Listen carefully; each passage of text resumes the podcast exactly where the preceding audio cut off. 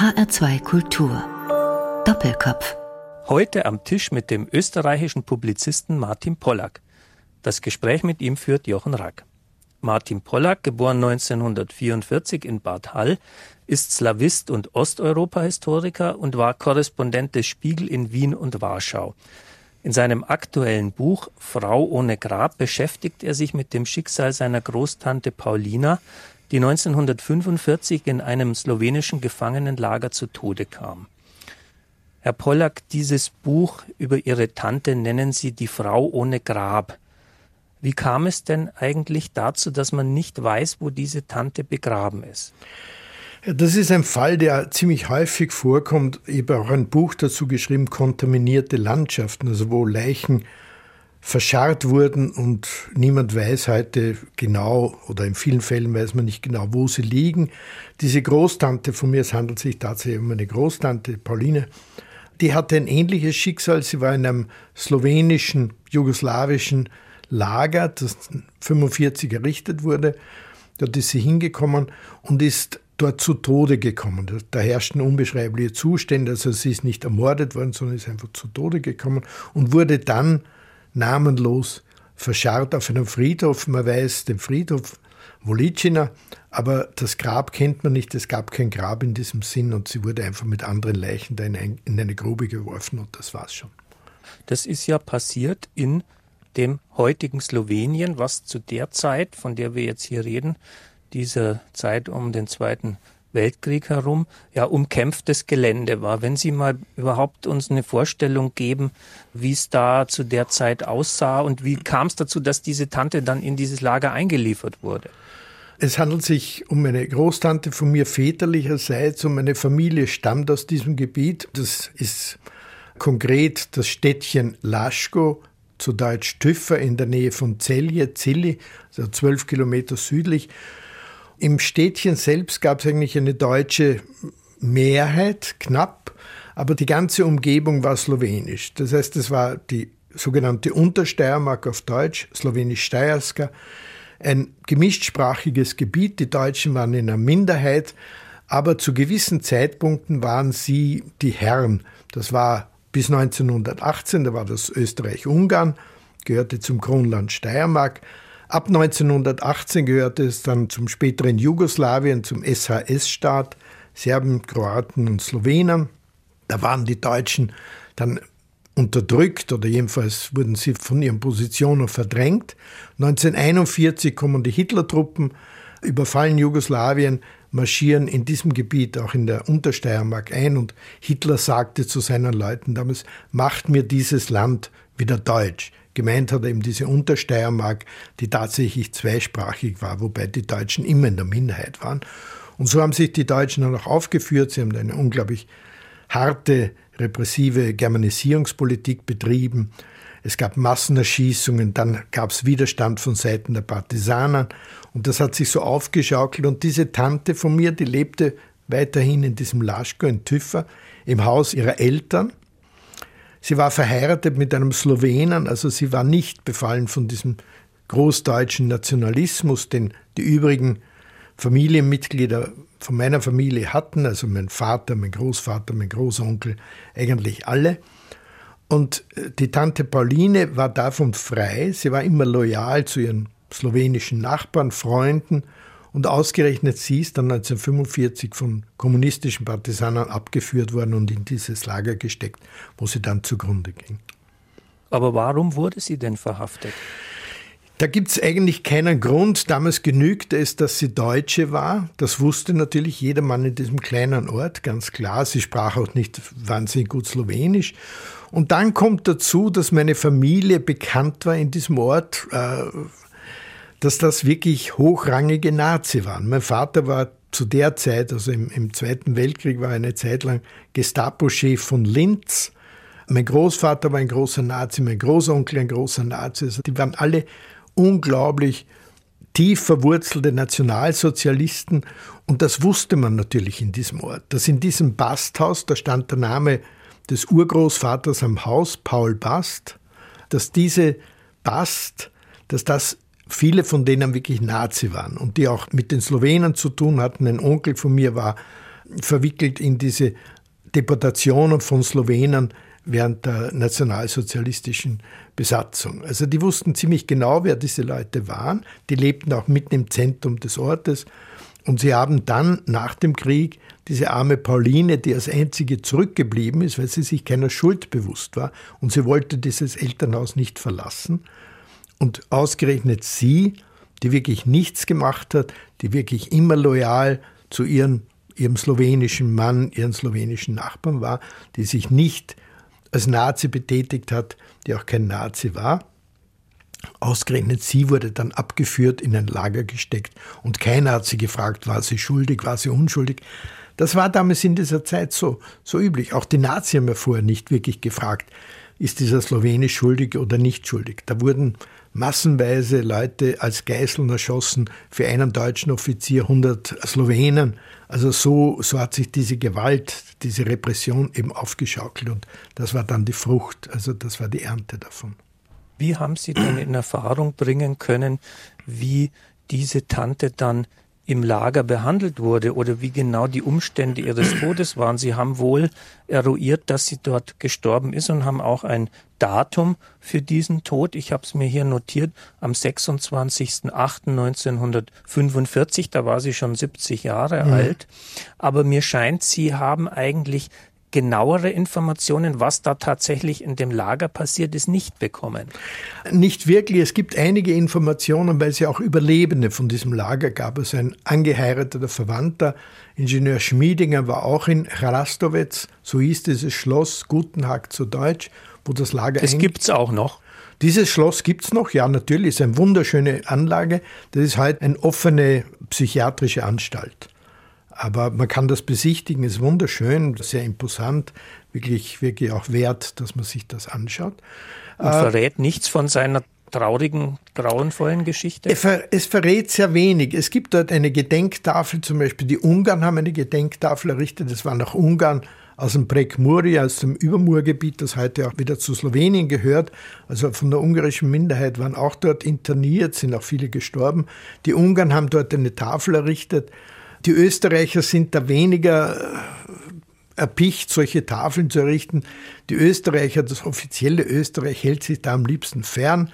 Man will da nicht verwickelt werden, man will sich mit so brisanten Themen am besten nicht, nicht befassen. Also am besten vergessen wir das Ganze, am besten verdrängen wir das Ganze. Also die Österreicher sind ja Weltmeister im Verdrängen und Vergessen. Und die Slowenen? Und die Slowenen. Ist ja jetzt heute, wenn man so will, Teil der slowenischen Geschichte. Das ist klar, aber die Slowenen haben nach wie vor mit diesen Ereignissen ein großes Problem. Es gibt nach wie vor diesen Partisanenkult, der wird immer noch wachgehalten. Die haben auch einen gewissen Einfluss, auch politischen Einfluss.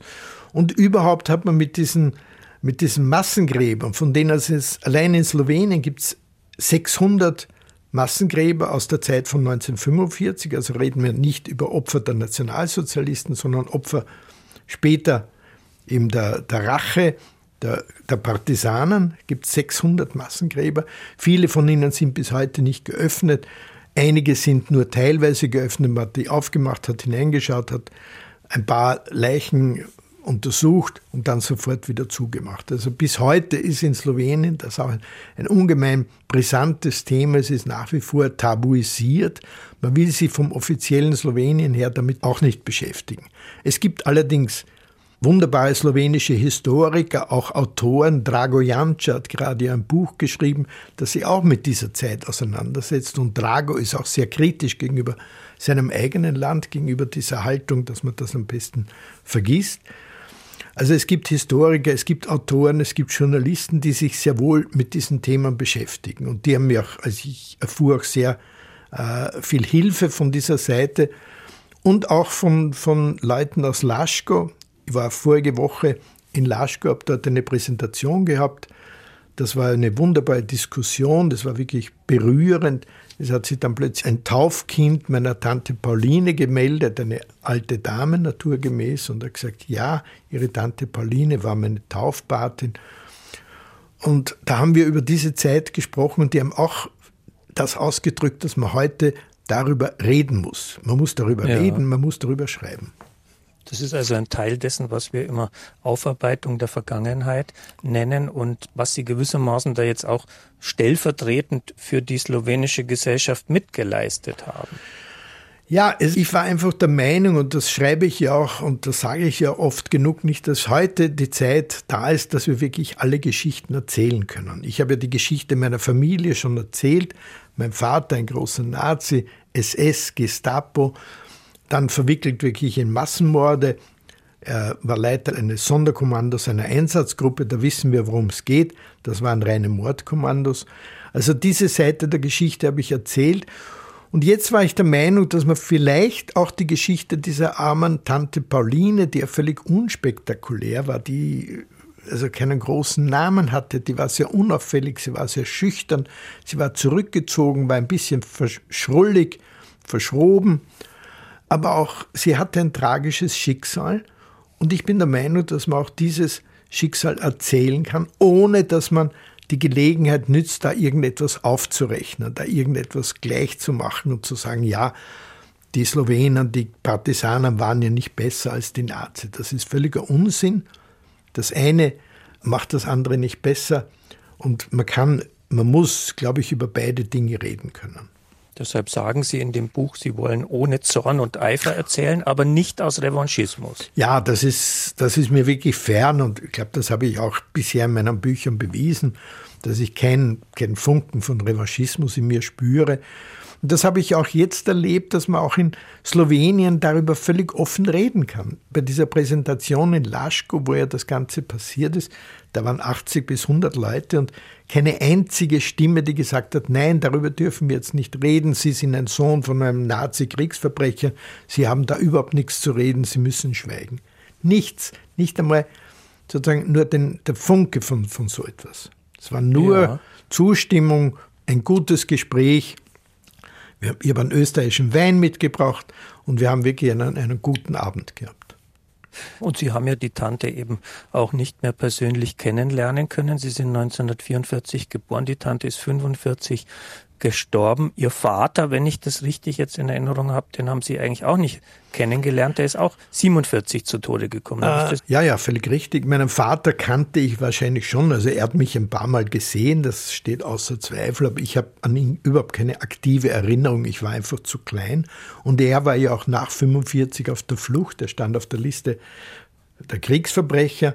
Er war auf der Flucht, er ist abgetaucht Zuerst in Österreich, wir waren evakuiert, weil unser Haus in Linz zerbombt war, in der Steiermark im Enstal. Dort hat er uns wohl einige Male besucht, aber vermutlich nur in der Nacht, also eher nur meine Mutter. Also mich, ich war der einzige Sohn von ihm.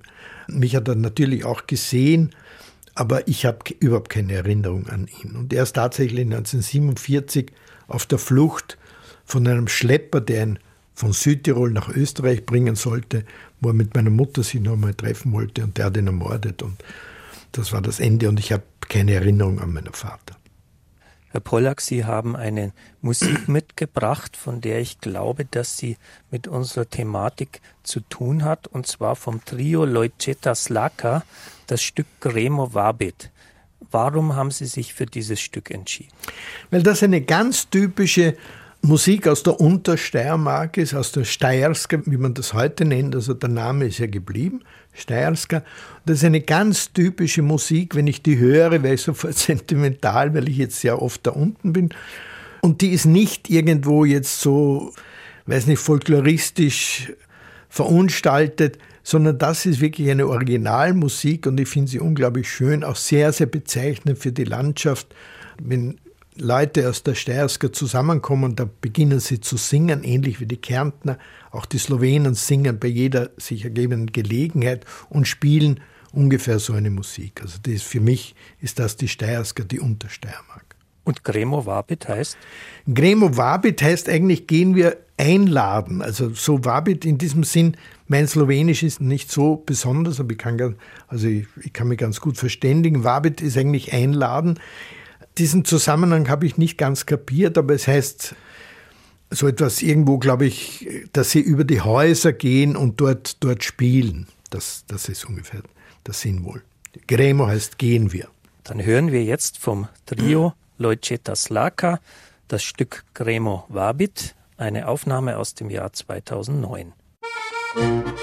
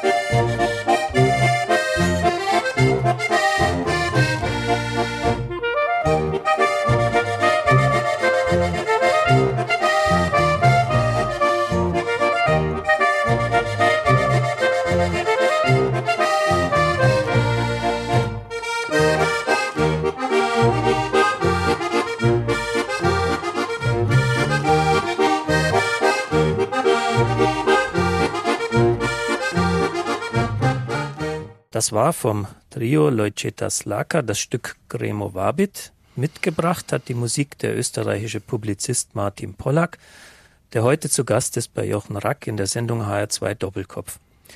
Herr Pollack, ich will auch noch genauer über Ihre eigene Biografie sprechen. Wir haben schon gesagt, Sie sind 1944 in Bad Hall geboren, in Oberösterreich. Sie haben diese slowenische Wurzel, von der wir jetzt am Beispiel der Großtante ja schon einiges gehört haben. Wenn Sie mal sich so in die Kindheit zurückversetzen, wann haben Sie denn eigentlich realisiert, dass Sie aus einer Familie kommen, die sehr viele Nazis hatte und insbesondere einen prominenten Nazi-Vater und wie haben Sie sich auch mit dieser slowenischen Kultur da in Beziehung setzen können? Also Sie waren ja dann eben schon in Österreich. Sie sind ja in Österreich aufgewachsen. Ja, ja, ich bin in Österreich geboren. Also ich habe ja mit, mit diesen, das war ja auch nicht slowenisch, sondern die waren ja äh, sehr prononciert deutsch. Aber zum Beispiel mein Großvater, mein Großonkel haben gut slowenisch gesprochen, weil sie ja immer mit den Nachbarn gespielt haben, in die Schule gegangen sind. Also die hatten schon ein bisschen diese slowenischen Wurzeln. Ich hatte eine kuriose Kindheit. Ich bin ja sozusagen, ich trage nicht den Namen meines leiblichen Vaters, der hieß Gerhard Bast, so wie alle, die auch in diesem Buch vorkommen, Bast. Als ich geboren wurde, war meine Mutter noch verheiratet, also entstamme einer Messalliance. Mein Vater war damals Gestapo-Chef von Linz und der Hans Pollack, mein Stiefvater, dessen Namen ich auch trage, war auch in Linz. Er war auch ein Nazi übrigens, ziemlich prominenter Nazi für Linz. Und meine Mutter hatte ein Verhältnis, das kommt vor.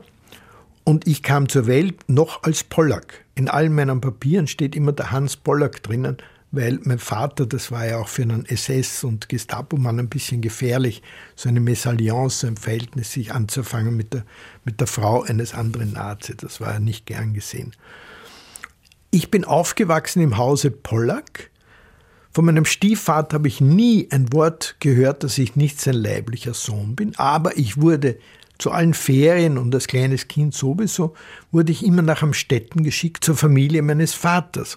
Man hat mir das nie erklärt. Ich bin buchstäblich in den Zug gestiegen in Linz als Martin Pollack und ich bin in Amstetten, also nicht weit entfernt ist von Linz, als Martin Bast ausgestiegen. Da stand schon meine Großmutter, meine geliebte Großmutter, und die hat mich vom Zug abgeholt und dann hat sie mich da triumphierend von einem großen Nazi zum anderen geführt. Das war so in späten 40er, frühen 50er Jahren und hat mich dort gezeigt und alle haben mich bewundert, der Sohn vom Gerhard, der so tragisch umgekommen ist und so weiter.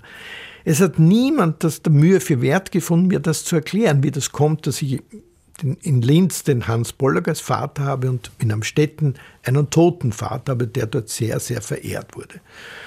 Ich muss ehrlich gestehen, das hat mich als Kind auch nicht wirklich gestört. Also es hat mir keine, keine großen Nöte bereitet. Also ich habe das einfach so hingenommen. Und irgendwann hat man mir natürlich dann schon gesagt, ja, Hans Bollock ist nicht ein richtiger Vater, der leibliche Vater ist der Gerhard Bast, von dem ich ja immer gehört habe, dessen Sohn ich war, dem ich angeblich ähnlich geschaut habe und so weiter und so fort. Und ich bin so in dieser kuriosen Position groß geworden, das hat mir aber wirklich keine, keine besondere Not bereitet. Und erst später was mich gerettet hat vor diesem, vor diesem ganzen rechten Milieu, in dem ja meine Familie sehr verhaftet war, vor allem in Amstetten, vor allem die Bastfamilie, was mich gerettet hat, war ein Internat. Ich kam mit zehn Jahren in ein Internat, das war sehr weit entfernt. Das war im Pinzgau, also im Salzburgischen, wo heute die Felbertauernstraße geht. Die kennen vielleicht einige, wenn sie da in den Süden fahren. Das war wirklich out in the nowhere damals. Das war in den Bergen über 1000 Meter hoch. Da gab es keine, keine Bauern mehr, sondern nur mehr Almvieh, nur mehr Almern. Und uns. Wir waren eine ganz kleine Schule, bitterarm.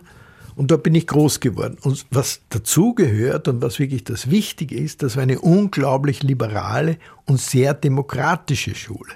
Was in den 50er Jahren in Österreich alles andere als eine Selbstverständlichkeit war. Wir hatten keine Nazilehrer. In den meisten Schulen gab es noch diese alten Nazilehrer, die auch großen Einfluss hatten.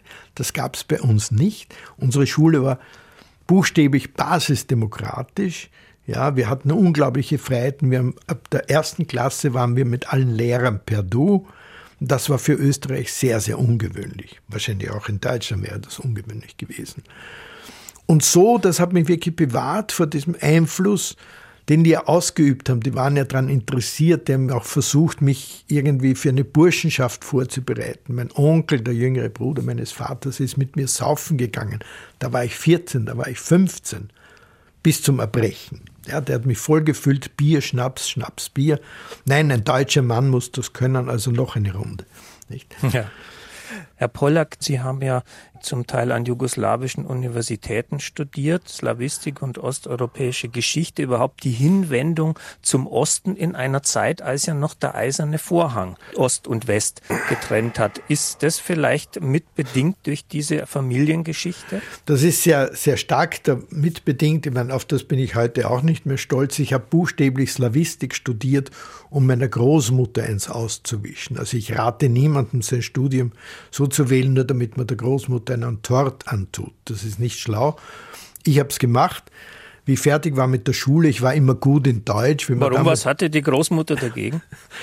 meine Großmutter war sehr apodiktisch und wie sie zum Studium kam, ich hat meine Großmutter sofort, ohne mich da irgendwie zu konsultieren, hat sie mir aus der Pistole geschossen, hat sie gesagt, du studierst Germanistik.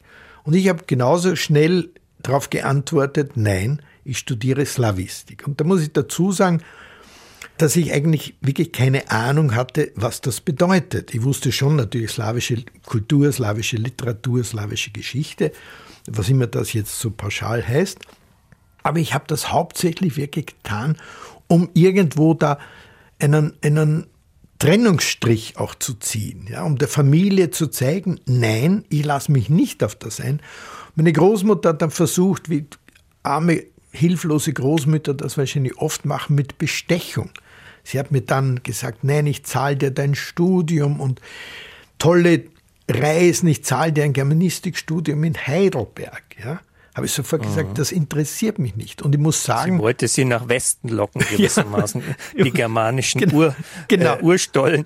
Aber ja. ich verstehe das so, da hat die, die Großmutter hatte also einen Vorbehalt gegenüber Slawistik, weil ja eben in der Nazizeit der Osten als Region der Untermenschen galt. Ganz klar, ganz klar. Und in meiner Familie, die waren bestürzt, wie ich dann Polonistik, also als, als Hauptfach genommen haben, nicht, da waren sie, waren sie überhaupt entsetzt und ich bin sehr früh nach Polen gegangen, 1965 und habe in Warschau studiert und das war, das war wirklich für die eine Katastrophe. Und ich kann mich erinnern, das war dann auch der Grund, warum ich mit der Großmutter und der gesamten Familie gebrochen habe, dass meine Großmutter mich bombardiert hat mit ängstlichen Briefen.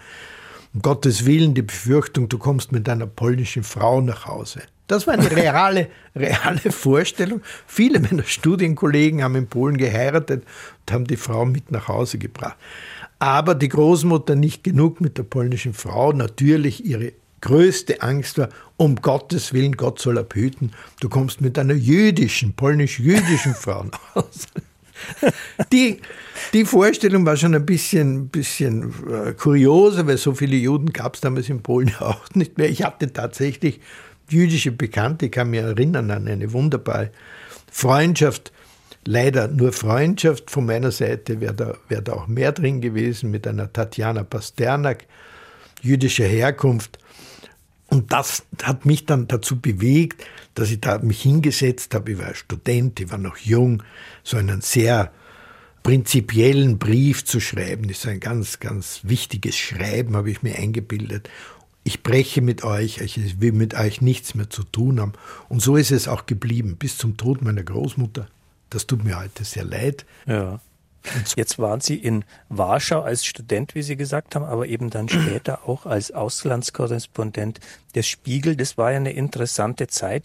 Wenn Sie jetzt da heute zurückblicken, also war da schon irgendwie in diese Übergangszeit absehbar, wie sich Polen entwickeln würde, so wie wir es jetzt heute sehen, als irgendwie doch problematisches Land, was zum Teil eben mit rechtsstaatlichen Traditionen, wie wir sie in Westeuropa kennen, weniger zu tun haben will.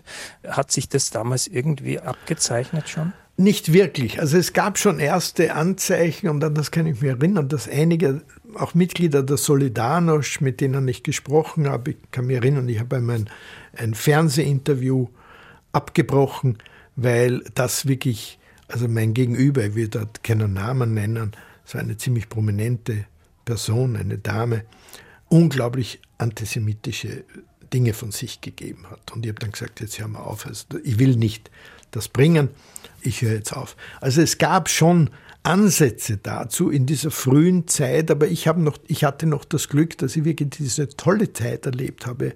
Also mit bis heute mein Freund Adam Michnik, Geremek und so weiter, Masowiecki und so weiter und so fort, wie diese großen Geister, großen Europäer, die eine unglaubliche Voraussicht hatten und das hat sich leider dann eben mit dieser PiS-Regierung ist das umgeschwenkt. Also für mich war das schon eine, eine bittere Überraschung, muss ich sagen. Diese PiS-Regierung, diese jetzige Wende, diese rechte Wende, ein unglaublicher Katholizismus, Nationalismus, also ein Nationalkatholizismus. Und es hat mich gar nicht gewundert, ich habe dann relativ viel publiziert, auch bereits in dieser PiS-Zeit vor ein paar Jahren wurde ich wieder sozusagen vom offiziellen Polen auf den Index gesetzt, was immer das bedeuten mag. Das heißt, man hat offiziell die Zusammenarbeit. Ein Ehrentitel. Ja, ja, schon, war durchaus ein Ehrentitel. Ich erinnere mich wirklich sentimental daran, an dem Tag, wo das in polnischen Zeitungen erschienen ist, zum Beispiel in der Gazeta Wyborcza, also von Adam Michnik bis heute geleitet, da ist das geschrieben, Pollack am Index. Am selben Tag hat mich die Olga, die Olga Tokarczuk angerufen und hat mich zu einem Festival in Wrocław eingeladen, das sie organisiert hat, bei dem ich eigentlich sonst nichts verloren gehabt hätte. Aber die Olga, die ja auch sehr widerständig ist, hat sofort die Gelegenheit ergriffen, um zu zeigen, wir sind solidarisch mit dem Pollack. Und ich bin nach, nach Wrocław gefahren und bin, ich bin sehr befreundet mit Olga und bin unglaublich froh, dass, dass sie den Nobelpreis bekommen hat. Sie haben in dieser Zeit auch über Galizien einiges publiziert. Ich will dieses Stichwort Galizien aufnehmen, um unsere zweite Musik anzusagen, die Sie mitgebracht haben. Es ist ein Stück von der ukrainischen Gruppe Haidamaki. Es nennt sich Buscha. Was verbinden Sie mit diesem Stück? Also mit diesem Stück, der Sänger ist, ist mein Freund Andrzej Staszuk, ein, auch in, in Deutschland ein ziemlich bekannter Name, bekannter Autor. Er ist der Mann meiner polnischen Verlegerin, Monika Schneidermann. Und er hat mir diese CD mitgebracht, die war vor kurzem in, in Žilina in der Slowakei und da ist er extra hingefahren. Er wohnt nicht, also er wohnt 300 Kilometer von dort entfernt, ist extra dorthin gefahren mit dieser CD in der Hand hat mit uns einen Kaffee getrunken, meine Frau war da auch mit und dann ist er wieder zurückgefahren. Also das fand ich schon unglaublich rührend. Und was ich so spannend daran finde, es gibt ja diesen Konflikt und der ist ja nach wie vor noch nicht wirklich ausgeräumt zwischen Polen und Ukrainern. Und das ist ein Beispiel für eine Kooperation, für eine Zusammenarbeit. Da gibt es diese ukrainische Gruppe, die Haidamaki. Und der Sänger ist Andrzej Staszuk, der nicht wirklich ein Sänger ist, sondern ein Autor. Aber es gibt diese Zusammenarbeit. Es gibt sie auch umgekehrt. Juri Andruchowitsch singt mit einer polnischen Band. Also das ist nicht so ganz singulär und das finde ich ganz toll. Das finde ich unglaublich verdienstvoll. Da ist mein Verlag, mein polnischer Verlag, ist da wirklich dran beteiligt und fördert diese Dinge. Und das finde ich ganz, ganz spannend, weil da etwas zutage tritt, was man zum Beispiel auch in der Untersteiermark, was man dort nicht zusammengebracht hat. Das ist, dass man eigentlich, man muss ja nicht unbedingt die Schädel einschlagen, man könnte auch auf die Idee kommen, dass man zusammenarbeitet, dass man friedlich nebeneinander lebt. Das hat man auch relativ lange Zeit praktiziert. Und dann plötzlich kam dieser verdammte Nationalismus hoch, der deutsche Nationalismus, später viel schwächer ein slowenischer Nationalismus. Und das war ja überall so in der Ukraine, in Polen, in der Slowakei, in Tschechien und so weiter und so fort. In Deutschland sowieso, in Österreich auch. Ungarn. Und das ist eben ein Beispiel, dass diese Zusammenarbeit auf künstlerischer Ebene zumindest gut funktionieren kann. Dann hören wir jetzt von der Gruppe Haidamarki das Lied Buscha, eine Aufnahme aus dem Jahr 2018, gesungen von Andrzej Staszuk.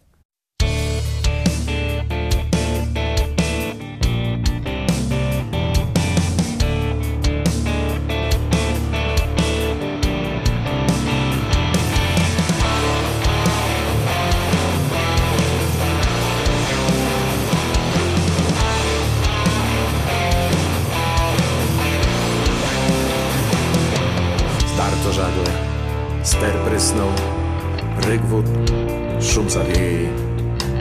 Głosy trwożnej gromady, pomp, złowieszcze jęki. Ostatnie liny majtką wyrwały się z ręki. Słońce krwawo zachodzi, z nim reszta nadziei. Щасливих хто всю мить у серці має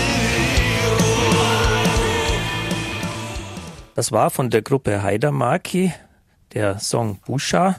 Mitgebracht hat die Musik der österreichische Publizist Martin Pollack, der heute zu Gast ist bei Jochen Rack in der Sendung HR2 Doppelkopf.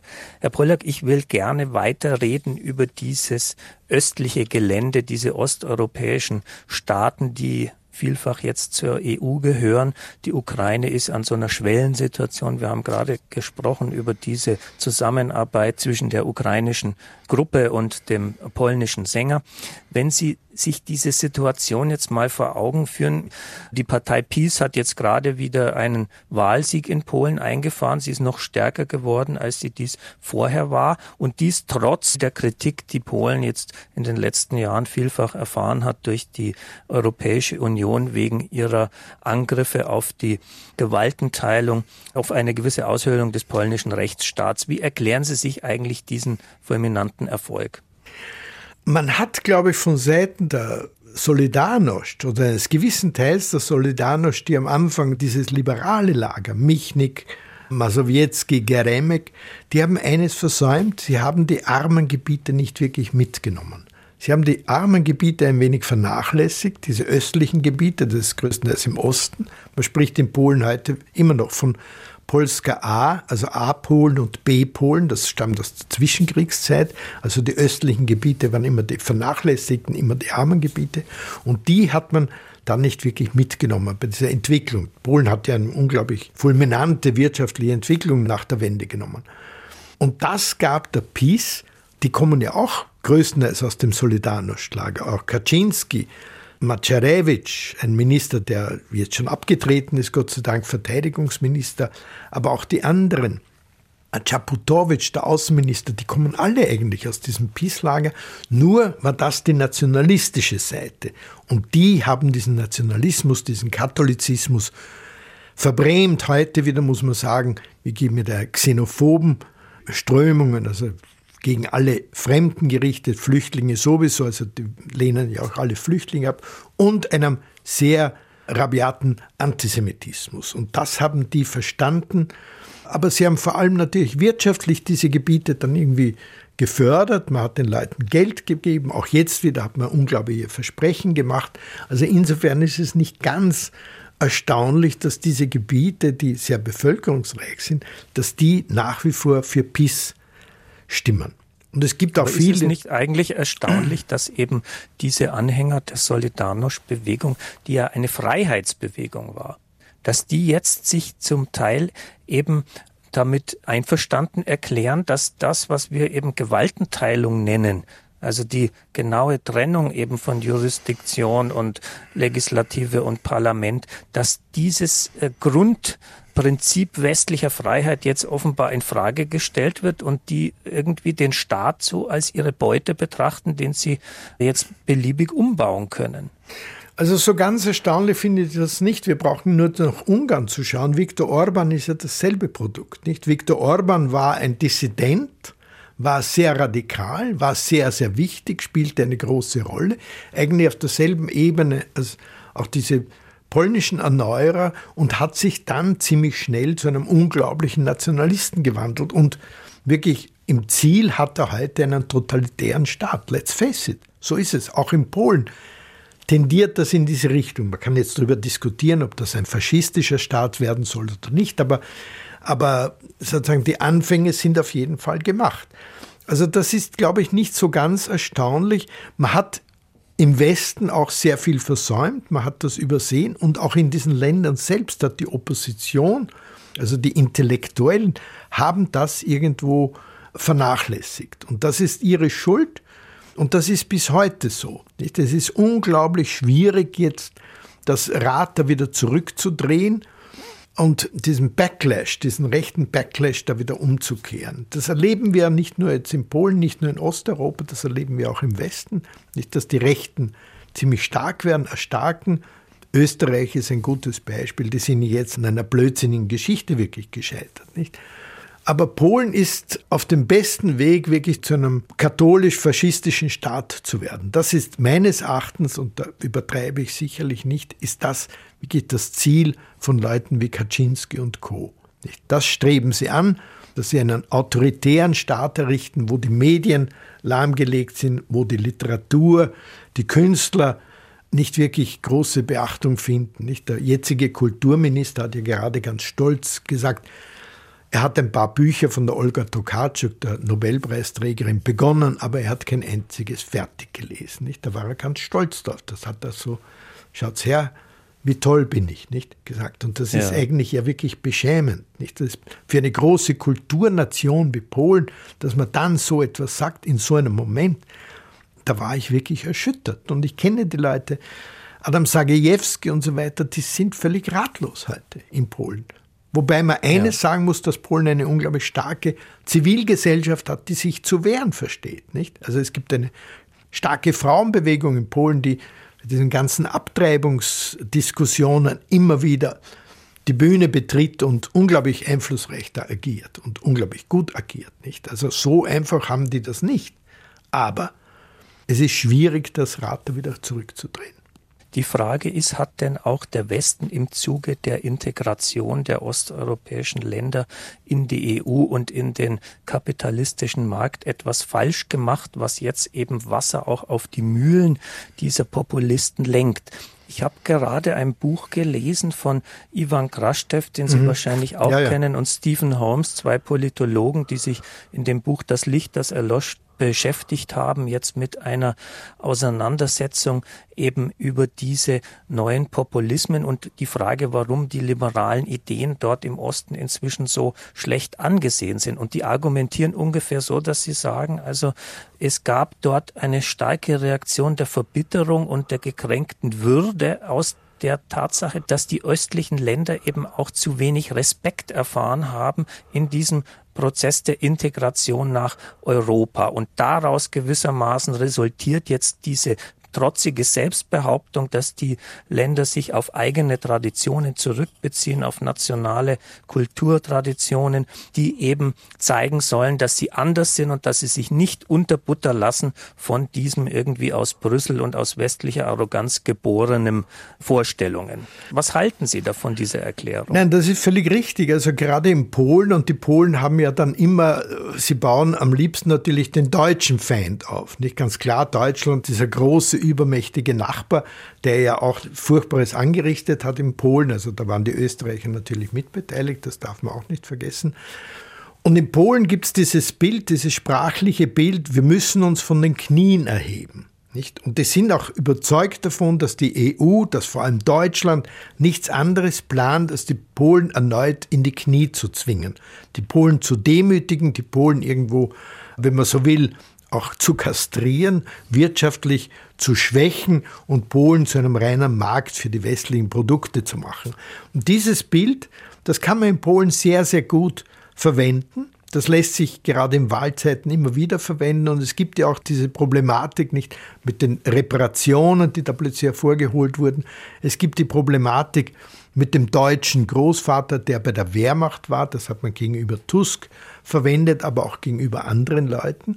Nicht? Also immer alles, was sozusagen Verbindung hatte nach Deutschland, das wurde dann schlecht gemacht, das wurde dämonisiert. Und dieses Bild, dass Polen sich auf seine eigenen Werte beziehen muss, und das ist nun einmal der Katholizismus, das ist ein sehr in sich geschlossener Katholizismus, alles andere als weltoffen, das ist die Antwort darauf. Nicht? Und da kommt dann auch die Flüchtlingsfrage hinein. Man hat ja dieses Bild, malt man ja auch, dass die EU, dass Deutschland und so weiter nichts anderes zu tun hätten, als eben Europa mit Flüchtlingen zu überschwemmen, um zum Beispiel Polen, um Ungarn irgendwo matt zu setzen.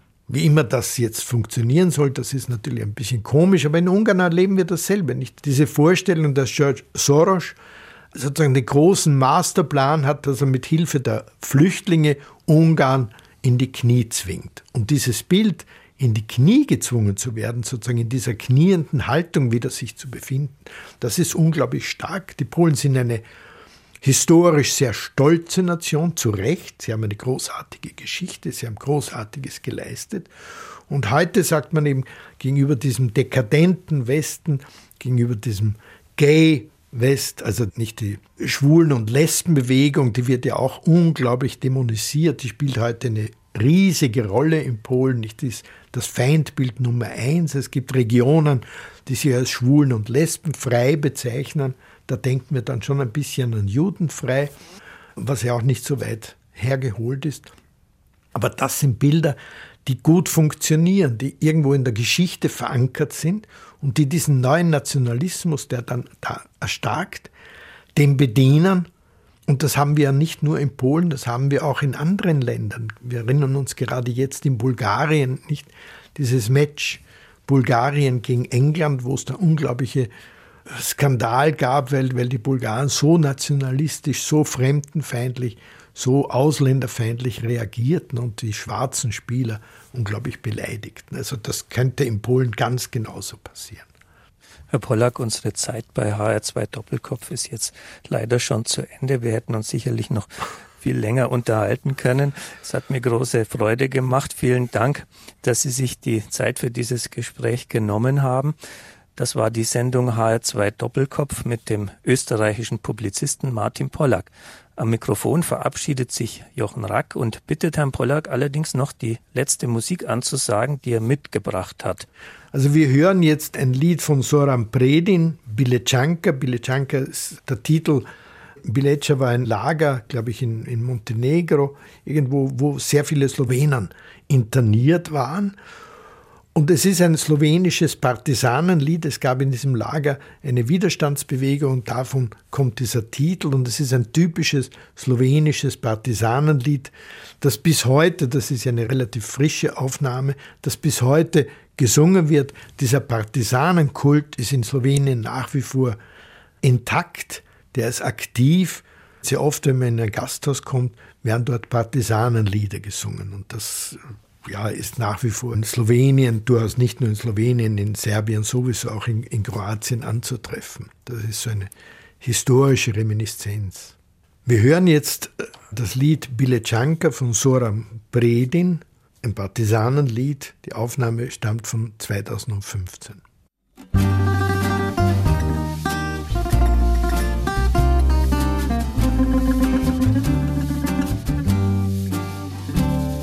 Sredi puškin bajonetov, sredi mrkih straž,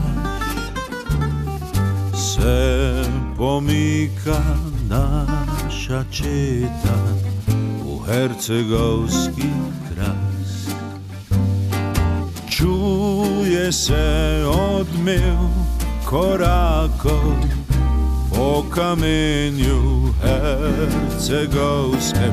Eja